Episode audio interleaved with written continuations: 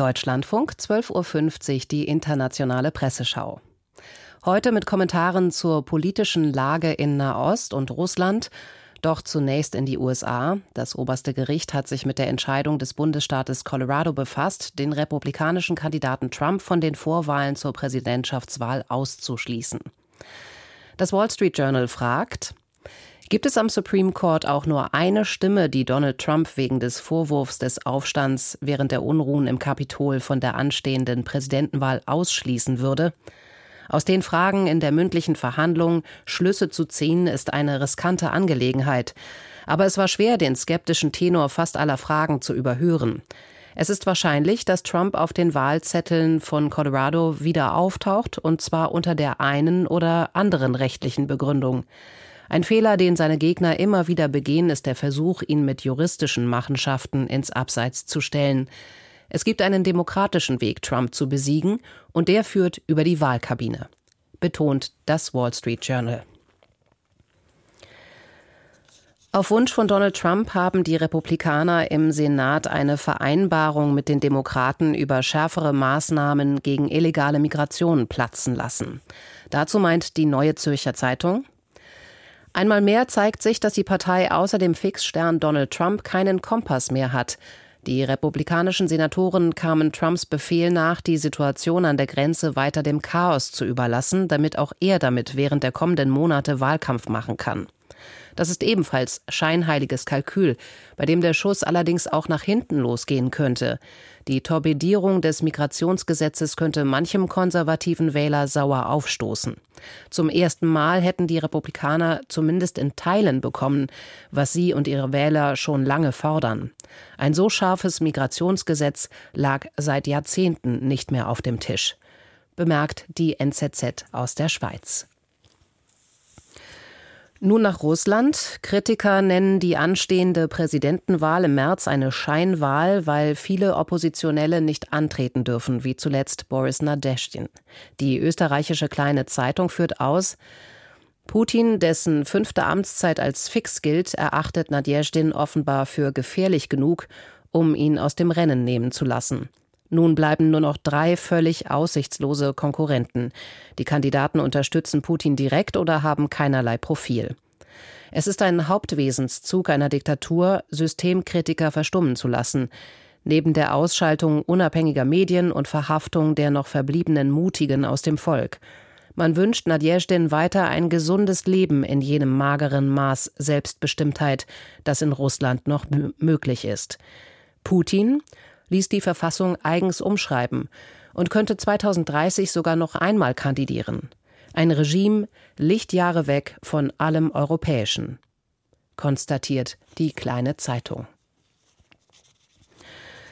Die spanische Zeitung La Vanguardia konstatiert, Begründet wird Nadjezdins Ausschluss von den Wahlen im März mit einer Entscheidung der russischen Wahlbehörde, die unter den notwendigen Unterschriften für eine Kandidatur angeblich mehrere tausend ungültiger Stimmen entdeckt hat. Die andere Kriegsgegnerin, die Journalistin Jekaterina Dunzowa, wurde schon im vergangenen Dezember von derselben Behörde disqualifiziert. Bei ihr wurden angeblich Fehler bei der Registrierung als Kandidatin ausgemacht. Das spielt Putin in die Hände resümiert La Vanguardia aus Madrid. Mediale Aufmerksamkeit erfährt ein längeres Gespräch mit dem russischen Präsidenten Putin, das der ehemalige Fernsehmoderator Tucker Carlson geführt hat. Die norwegische Zeitung Verdensgang wirft ein Schlaglicht auf den Fragensteller. Tucker Carlson gehört zu den Leuten, für die Russland ein ideologischer Leuchtturm ist, ein Bollwerk gegen Gender, Gaga, Wokeness, Einwanderung und politische Korrektheit. Gleichzeitig beschuldigt er westliche Journalisten, Propaganda und Lügen zu verbreiten, während er selbst nach der Wahrheit suche. Das stellt ihn tatsächlich in eine Reihe mit Putin, denn tatsächlich verdrehen beide die Wahrheit. Das gestrige Interview folgt genau diesem Muster. Der Hauptperson wurden vorgeblich kritische Fragen gestellt, die aber nur den Weg für endlose Monologe mit falschen Behauptungen ebneten, wonach die Ukraine den Krieg begonnen habe und Russland ihn beenden wolle. Es ist bezeichnend, dass Carlson vor allem Anklagen gegen die NATO, die USA und die CIA hören wollte, also maßgeschneiderte Aussagen für ein paranoides heimisches Publikum. Analysiert Werdensgang aus Oslo. Die lettische Zeitung Neat Kariga Rita Avise kommt zu einer ähnlichen Einschätzung. Tucker Carlson hat nie einen Hehl aus seinen Sympathien für Putin gemacht und wurde in Moskau wie ein Weltstar empfangen.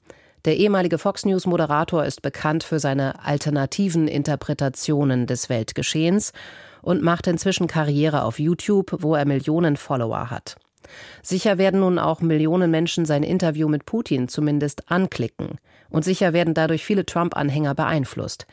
Die entscheidende Frage ist, wie sich das auf die Präsidentschaftswahl in den USA im November auswirkt. Sicher wird das Interview Auswirkungen auf die Überzeugungen mancher Wähler haben, aber eine allzu große Nähe zu Diktatoren vom Typ Putin könnte auch manche Wähler der Mitte abschrecken. Dann könnte Trumps Koketterie mit dem Putinismus und seine erklärte Abneigung gegenüber der Ukraine sein Kapital wieder verspielen erklärt Neat Kariga Rita Avise aus Riga. Nun nach Nahost zu dem angekündigten Vorstoß des israelischen Militärs in die Stadt Rafah im Gazastreifen schreibt die österreichische, österreichische Zeitung Der Standard. Wenn Israel Rafah zur Kampfzone macht, ist ein Blutvergießen bisher ungesehenen Ausmaßes kaum zu vermeiden. Das sorgt auch in Ägypten für enorme Nervosität. Die Angst, dass es zu Massenflucht in den Sinai und zu einer Ausweitung des Konflikts auf ägyptisches Territorium kommt, ist real. Israel kann in dem Mehrfrontenkrieg nichts weniger gebrauchen als eine schwere diplomatische Krise mit Kairo. Israel braucht seine Partner in der Welt, um langfristig Stabilität in der Region zu schaffen. Im Kampf um ihr politisches Überleben droht die Regierung diese Bündnisse nun zu vernachlässigen. Selbst treue Freunde wie Washington und Berlin verlieren aber irgendwann die Geduld. Benjamin Netanyahus Regierung tut gut daran, dies zu bedenken. Und das war der Standard aus Wien. Ein Gastkommentator der Jerusalem Post wirft ein Schlaglicht auf die von Teheran unterstützten Houthi-Milizen. Die Angriffe der Amerikaner und Briten gegen die Houthi im Jemen sind bei weitem nicht das, was nötig wäre, um die Ambitionen des Irans in der Region zu stoppen. Mit Blick auf Gaza irrt die amerikanische Regierung, wenn sie auf eine Zwei-Staaten-Lösung beharrt und damit auf palästinensischer Seite Erwartungen weckt, die ohne substanzielle Veränderungen nicht erfüllt werden können. Das leere Gerede über eine wiederbelebte palästinensische Autonomiebehörde kann dies nicht wettmachen.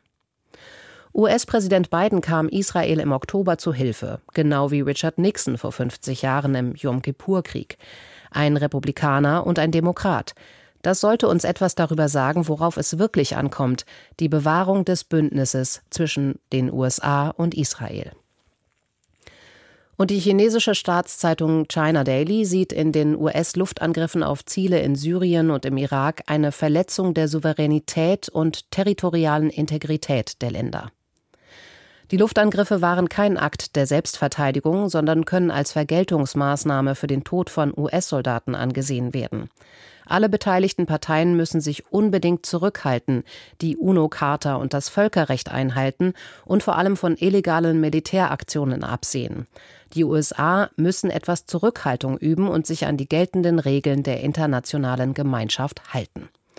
Das war China Daily und damit endet auch die internationale Presseschau.